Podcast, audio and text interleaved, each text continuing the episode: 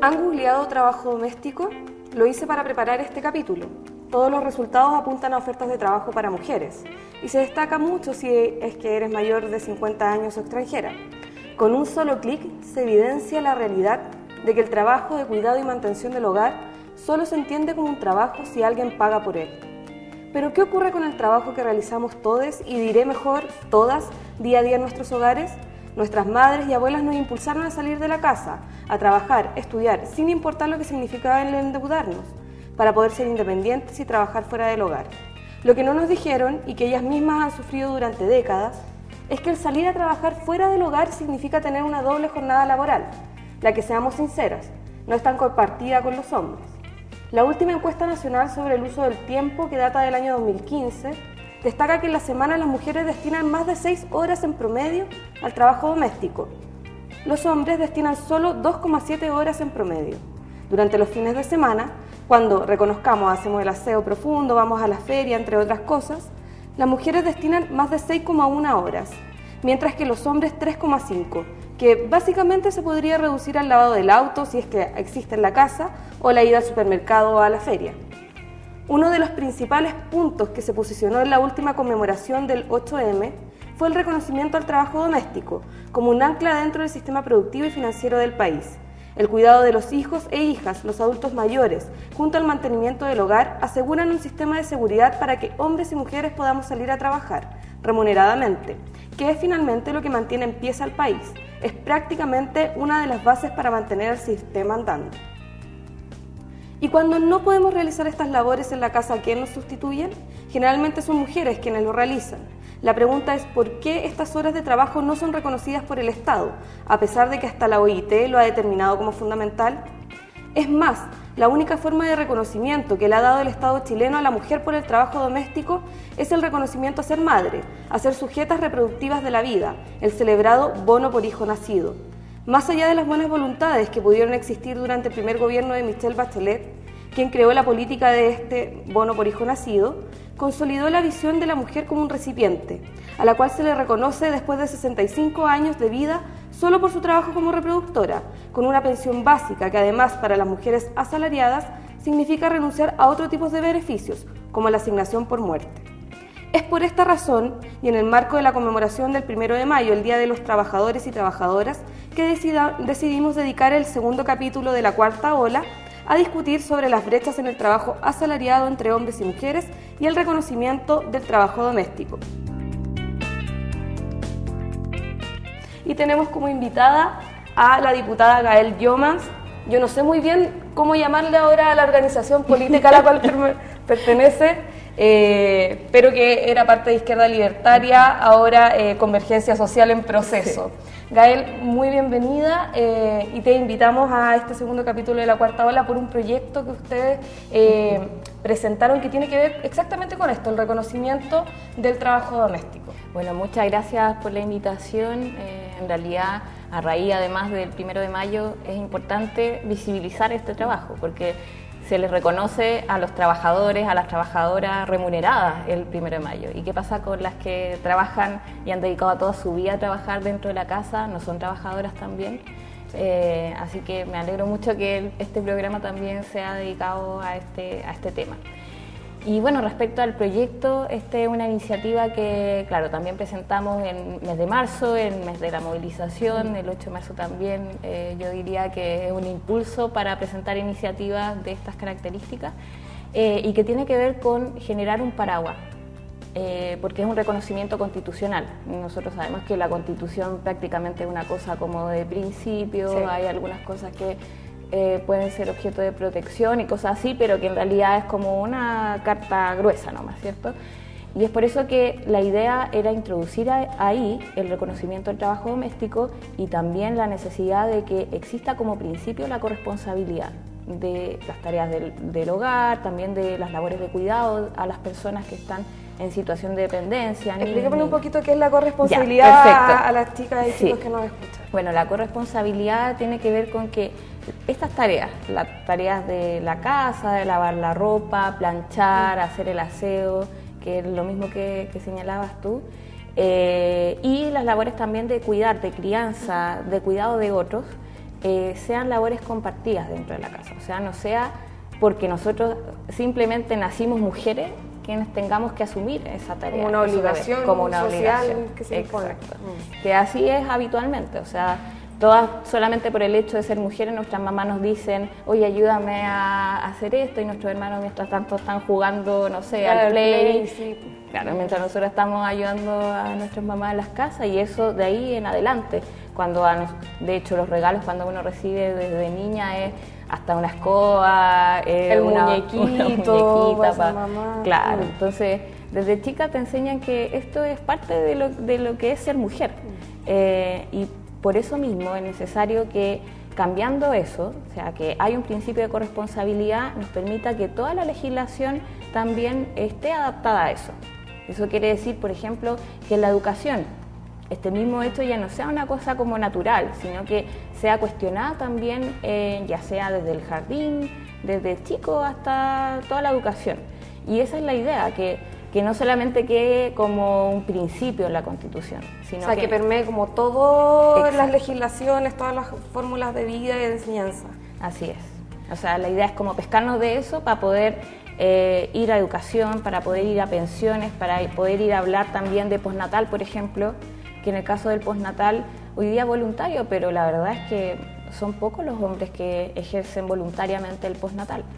Eh, y además porque en los lugares de trabajo, y esto lo sé por los comentarios de mis mismos amigos, eh, cuando van a decir, oye, quiero ejercer mi postnatal, le dicen, oye, pero eh, te voy a dedicar como unos días de vacaciones. Claro, se ve como si fuera así casi como un veranito de San Juan entre medio, que finalmente es ayudar a las mujeres a un proceso que es bien complicado, que son los primeros días, ojalá que fueran los primeros meses eh, de, de, cuando llega el niño o la niña al hogar. Ahora hay, un, hay una cosa que quería preguntarte y era cómo había sido la recepción de este proyecto en, em, por ejemplo, en el gobierno, cómo fueron las conversaciones, ustedes conversaron, porque hay que partir de una premisa y es que el presidente Sebastián Piñera siempre dice, los niños, niñas también, hay que decirle al mandatario, son primero. y, este proyecto busca cimentar también un poco esta idea de que, eh, por un lado, los padres exista la corresponsabilidad, pero que también los niños y las niñas eh, se formen dentro de una sociedad igualitaria. ¿Cómo fue la recepción del Ejecutivo con eso? O sea, ahí yo diría que partimos de, una, de un mal antecedente. Eh, la tramitación del proyecto de ley eh, que ellos de hecho presentaron el año pasado, que tenía que ver con lograr igualdad, el reconocimiento de derechos para las mujeres, se introdujeron muchas indicaciones desde la oposición y esta era una de ellas. Eh, y lamentablemente votaron en contra. Y su argumentación al respecto era que, eh, no, que, bueno, que nosotros estamos como llevando mucho más allá las indicaciones, que no, no, era un tema de contenido, pero sin embargo también quiere decir que no hay voluntad para introducir esos cambios en la Constitución. Eh, de todas formas, tenemos una conversación pendiente con el gobierno en esta materia. Eh, nosotros también queremos ir teniendo más apoyo a nivel social, dando a conocer también esta iniciativa, eh, dándole a conocer a las organizaciones feministas también, que podamos trabajar eh, conjuntamente, obviamente respetando cada una de independencia y autonomía de cada uno de los mundos, pero sí nos interesa que exista eso para que desde ahí podamos levantar una iniciativa así. Muchas veces también se ve el Congreso como algo separado y además para algo, para una iniciativa de estas características que también requiere un cambio cultural, es necesario que haya gente, organizaciones impulsándolo, porque si no va a ser letra muerta y no queremos que un proyecto así sea letra muerta. Igual en el 8 de marzo, en las marchas multitudinarias que vieron a lo largo de todo el país, se veía mucho a las mamás, a nuestras abuelas que salieron a marchar, hasta la misma televisión que se hablaba mucho de el trabajo doméstico también es trabajo y, tiene que estar equitativamente dividido entre quienes viven dentro del hogar. Eh, así que hay que ver un poco cómo se toma eso. Hay unas cosas que em, este primero de mayo hubo una, una, actividad que realizó la coordinadora HM en donde también se habló el tema del trabajo doméstico y a mí me llamó mucho la atención porque eh, salieron dos chicas de la Fundación Yo Cuido. Esta es una organización en la cual eh, se organizan las eh, madres, abuelas, tías que cuidan a adultos mayores, a niños enfermos o también a niños y niñas que, finalmente están en las condiciones óptimas. Y ellas decían que el 97% de las personas que cuidan en Chile ya sea eh, salariados o asalariados o, no salariados, eh, son mujeres.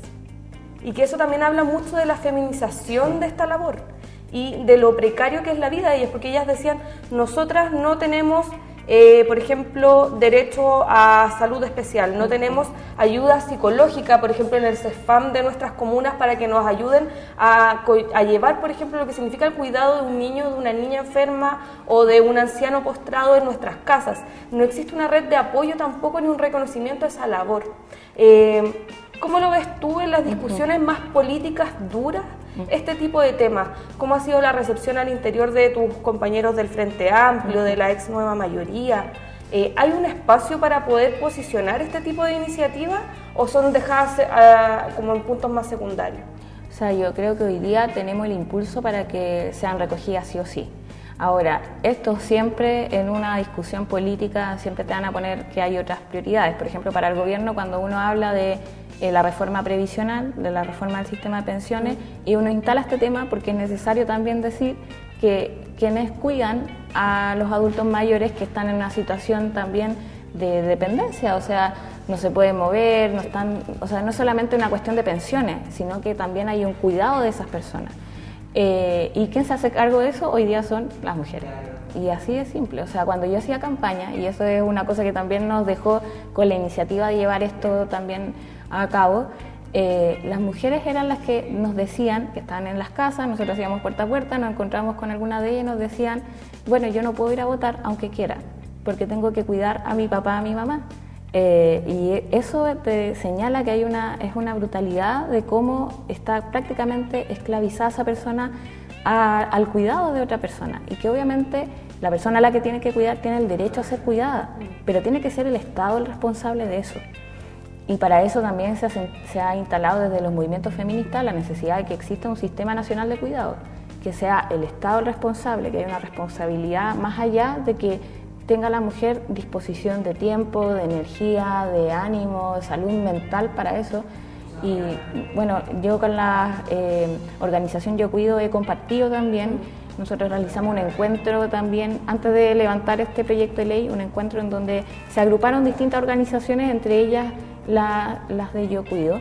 Eh, y la verdad es que su situación también es bien eh, como de desesperación, porque es real, o sea, si no hay apoyo, no hay, no hay ningún tipo de respaldo, están solas, sin ninguna remuneración, cuando hay una persona que está eh, discapacitada o una enfermedad muy grave, no pueden salir de la casa ni siquiera a trabajar y es como un círculo vicioso. De pobreza también. De pobreza, de empobrecimiento. Muchas de ellas estudiaron, son, tienen la misma edad que yo, o sea, no, aquí no hay distinción, no es porque solamente sean nuestras mamás o personas mayores, sino que también puede, puede perfectamente ser cualquiera de nosotras que tenga esa situación en la casa. Y ahí también el sálvese quien pueda de una sociedad como esta es la que nos lleva a entender que el feminismo ha puesto eh, uno de los temas más importantes, que no puede ser que la, que la vida privada que los problemas de nuestra, de cada una de nosotras, sean simplemente solucionados de manera privada, ¿cierto? Del, adentro del hogar. Adentro del hogar, cada uno ve cómo se la arregla. No, o sea, tiene que haber una responsabilidad del Estado. Y en eso creo que tenemos que seguir avanzando. Y este proyecto de ley, la idea es poder instalar una, un primer paso, ¿cierto? Que nos abra mil debates. Bueno, esto también es una de las premisas de, este programa y como nace también eh, la idea de, hacer este podcast que, y muchos nos decían hasta en el diario, ah, van a hacer un podcast de feminismo. No, no es un podcast de feminismo, es ver la sociedad, los cambios sociales, la estructura actual con una perspectiva feminista y que es muy distinto. Finalmente no es un tema de que se, que se discuta temas de mujeres entre mujeres, sino que finalmente es ver con otra perspectiva la sociedad. Y, eh, diputada, yo quiero llevarla a otro tema eh, que también tiene que ver con el trabajo pero eh, tiene que ver con la diferencia, y que yo creo que es un poco lo que más les duele a, la mujer progresista eh, de estos tiempos, que tiene que ver con las brechas salariales. Y voy a hablar de un... Em, de dos estudios de Fundación Sol, pero uno que salió ahora para, el primero de mayo, que es los salarios bajos en Chile, eh, que fue hecho por Gonzalo Durán y Marcos Kremerman. Y ahí, bueno, se habla de que hay una mediana, porque hay que tener en cuenta que hay una diferencia entre el promedio salarial y la mediana salarial, que la mediana de los trabajadores y trabajadoras en Chile gana menos de 350 mil pesos. Ya partamos porque eso es terrible, porque con 350 lucas no te alcanza para hacer nada. Los hombres, cuando solo hablamos de los hombres, eh, esa mediana sube a 380 mil pesos. Pero en el caso de las mujeres la mediana baja a 300 mil pesos, o sea, la mitad de las mujeres chilenas gana menos de 300 mil pesos. Yo me pregunto, ¿qué hace una mujer con 300 mil pesos? Partamos por eso. Y lo segundo eh, es, hay una diferencia de 80 mil pesos entre las personas más pobres de nuestro país de brecha salarial entre hombres y mujeres. ¿Cómo se ha dado la discusión legislativa y también social con respecto a ese tema? Bueno, hemos escuchado hace poquito el presidente Piñera diciendo que está muy contento porque la brecha salarial disminuyó, entonces vamos avanzando en el país, eso es lo que quiere decir, ¿cierto?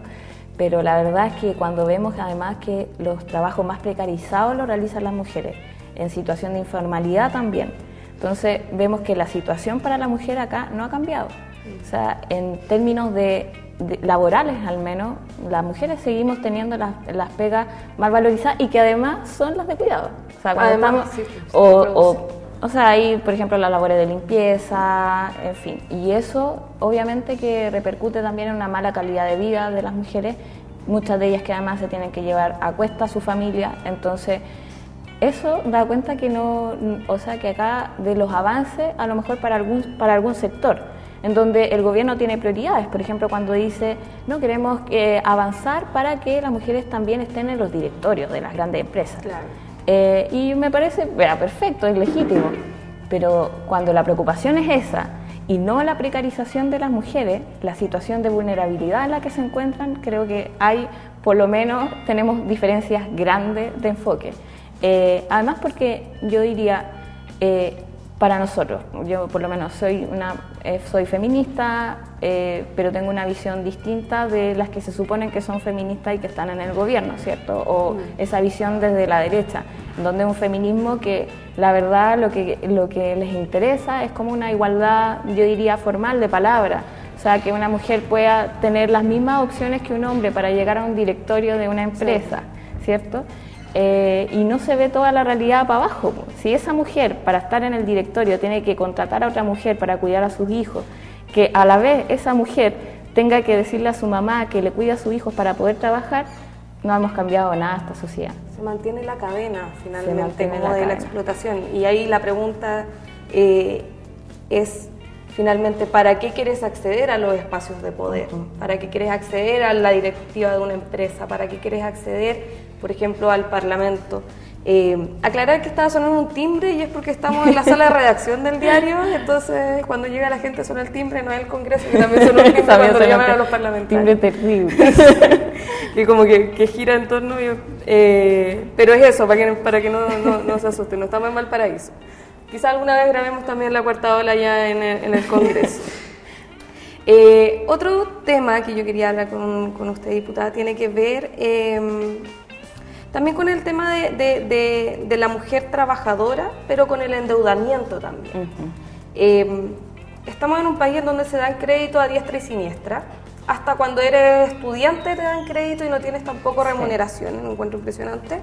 Em, pero lo que me interesa bastante hablar es sobre el, sobreendeudamiento de las mujeres que por ejemplo, em, según datos de las BIF, son eh, las mujeres, por ejemplo, las que concentran la mayor cantidad de crédito hipotecario, lo que puede hablar de que también hay mayores, mayor cantidad de mujeres sostenedoras del hogar, por ejemplo.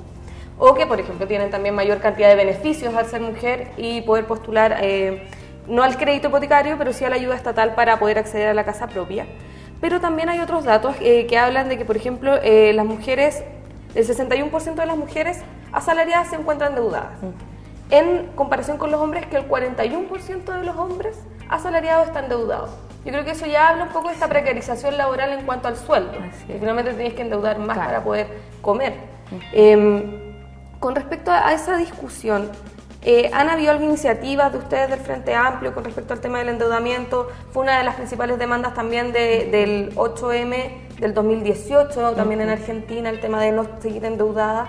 Eh, ¿Se discute esto? Porque ahora hay reformas, por ejemplo, una reforma laboral, hay reforma al sistema de pensiones, pero no se está tampoco poniendo tanto el ojo en el tema del endeudamiento y el endeudamiento y la precarización de la mujer.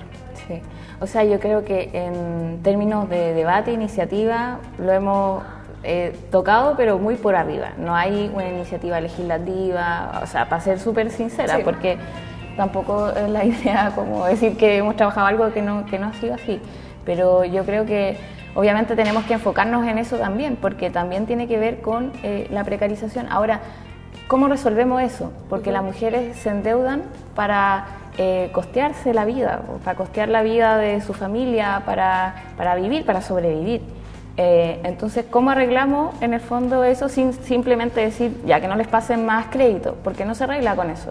Entonces, yendo más allá, la única manera es garantizando derechos sociales y garantizando también eh, que se reconozca las labores de, de, las mujeres, que exista más allá de ellas mismas y su trabajo, un respaldo desde el Estado porque si no van a quedar así también en pelotas y eso tampoco lo queremos. yo al menos creo que en esa materia el Frente Amplio sí ha presentado mucha iniciativa, por lo menos en términos de su programa.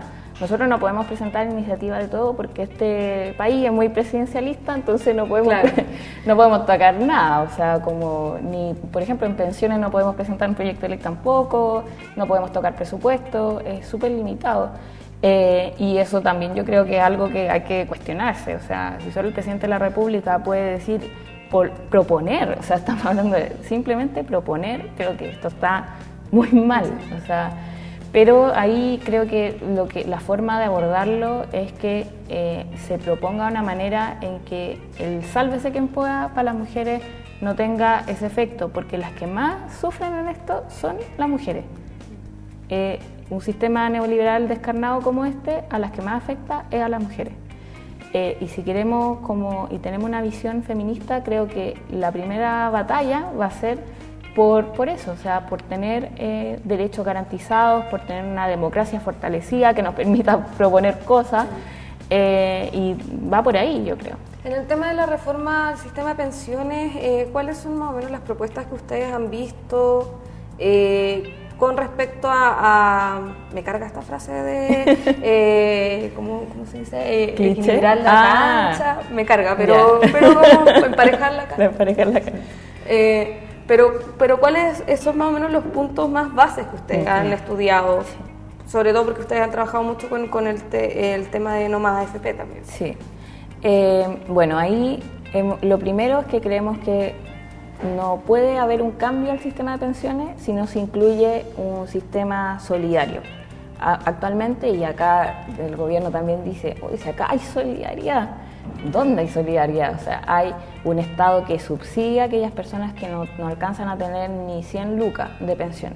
Solo eso. O sea, la pensión básica en Chile es de 100 mil pesos, que está muy por debajo incluso del sueldo mínimo, que ya es muy bajo para subsistir. Eh, y la solidaridad a la que nosotros hacemos alusión tiene que ver con un sistema en donde eh, se garanticen pensiones dignas y para eso tiene que haber un sistema solidario. No hay, otra, no hay otro mecanismo. O sea, la capitalización individual, que cada uno eh, cotice, que cada uno guarde en un fondo para el futuro de la vejez, no garantiza nada, y menos administrándolas por la AFP con un sistema de negocio detrás. Entonces ese es un punto fundamental que no vaya ni un peso más a la FP y que exista un sistema solidario en el, sistema. Y lo otro que hemos instalado en este mismo sentido del reconocimiento del trabajo doméstico es que eh, se reconozca tal como lo hace la propuesta de la coordinadora Noma FP, en donde eh, a cualquier mujer, por el solo hecho de ser mujer, se nos consideren cinco años cotizados de la vida, como un piso mínimo. Eh, ¿Y hay algún porcentaje, por ejemplo, no sé, como el del sueldo mínimo, como un promedio? ¿Han, pensado como, que, ah, qué sueldo será? Ah, como cuánta pensión tendríamos. Eh, mira, los cálculos que hacía la coordinadora, pero con un sistema de reparto solidaria absoluta, no, sin AFP ni nada, eh, partía de la base del sueldo mínimo. Igual lo que hemos conversado, y esto lo puedo decir porque en el Frente Amplio es la postura, que eh, nosotros queremos que parta del sueldo mínimo. Que no es el sueldo mínimo que hay ahora. Claro, no, sería un sueldo mínimo que sea como igual que como comparado con otros países, ¿cachai? Que te permita o sea, superar la, la, línea de la pobreza, y eso es más de, más de 400 mil pesos. Eh, y yo ahí creo que, bueno, ahí nosotros lo que hablábamos del reconocimiento del trabajo doméstico, que también es necesario tener un sistema nacional de cuidado en donde eh, parte de las cotizaciones vayan para ese sistema. Eh, y eso al menos está también conversado incluso con gente de la oposición que también estaría de acuerdo con una iniciativa así. Ahora, lamentablemente, como decía antes, eh, la discusión está muy restringida. O sea, acá el presidente de la República puede presentar un proyecto de ley y si nosotros le decimos, mira, no, nosotros queremos esto, qué sé yo, perfectamente puede decir, no, no me importa su propuesta y voy a darle con las mías. No, y si no aprueban en general, después los acusan de que están bloqueando legislativamente. No, ya, ya, estamos esperando eso. O sea, mm. de hecho, ya ha sido de verdad muy pesado el poder dar una discusión escuchando a todos los actores. Quieren que votemos mañana. O sea, están en esa, no les interesa. Además que en el pitquineo van a encontrar votos por aquí por allá. Algo de la DC por ahí. Claro, van a ir sacando y van a lograr una, una aprobación. Mm. Y que Lamentablemente, el proyecto de ley de pensiones de, Piñera lo que hace es darle más plata a la FP. Así de simple. Y cuando dice vamos a aumentar la competencia, a los que mete a las compañías aseguradoras, a las administradoras generales de fondos, son los mismos, son los mismos dueños de la FP. es un negocio ya armado. Y ellos han ido avanzando también con las reformas del eh, gobierno de la ex nueva mayoría, con reformas también en la, durante la época de la concertación eh, esa mirada de forzar a que lo privado sea lo que se establezca en cada uno de los derechos es un tema que viene de larga data. Sí, pues no es responsabilidad solo de la derecha, no, hay que decirlo. hay que, decirlo de plano. primero la dictadura, pero después de un proceso de concertacionista que profundizó el modelo. Y ahora estamos en esta que, o sea, yo espero que el resto de los partidos atienda esta vez a lo que se resuelva la mesa técnica, pero partimos la desconfianza. Lo que pasó en la reforma tributaria no es un antecedente menor. Entonces, duró como tres días el acuerdo. Exacto. pero bueno, habrá que usar otros mecanismos. Y ahí yo creo que el tema, por ejemplo, en la reforma de pensiones, ¿qué se trata del trabajo doméstico? Nada. Nada, nada, nada. La única que dice que vamos a tratar de equiparar la cancha, como ellos mandan, como ellos llaman también, eh, a aquellas mujeres que coticen más de 16 años. Y uno ve cuáles son esas mujeres, o sea, un porcentaje muy menor. Sí, porque las mujeres tenemos unas lagunas tremendas, horrorosas adentro del sistema. Y partiendo también porque después de los 50 años ya no encontráis pega. Exacto. Que es otro, otro de los problemas que ocurre. Bueno, vamos a ir terminando el programa, que después me van a retar, que nos pasamos. Pero nada, muchas gracias por, por haber venido a este segundo capítulo de La Cuarta Ola, a ver si ahí corre la voz de que los invitemos a, más representantes en el Congreso y también en otros espacios sociales. Dejarlos a todos invitados que nos escuchen eh, por el canal de podcast eh, que tenemos en Spotify del Mostrador. Ah, qué que, los estrenamos hace poquito y también en nuestras redes sociales tenemos arroba el mostrador eh, en Instagram, en Twitter, nuestra página también de Facebook y también que sigan al mostrador Braga que, son nuestras aliadas también. Así que eso y nos escuchan o también nos pueden ver por redes sociales en el próximo capítulo de La Cuarta Hora. Ya, súper bueno. Agradecer la invitación y siempre dispuesta a hablar de estos temas que para, nosotros al menos es como parte fundamental de la agenda que queremos levantar del ser diputada, o sea, y ahí como recogiendo lo que decías, ¿por qué uno es diputada? O sea, hay algo que va a cambiar de que tú salgas electa a que salga un hombre y creo que ahí hay que cambiar al menos en algo y en eso tiene que ver la iniciativa y la forma de trabajar. Así que muchas gracias. Así que chao, chao y chao. sigan escuchando.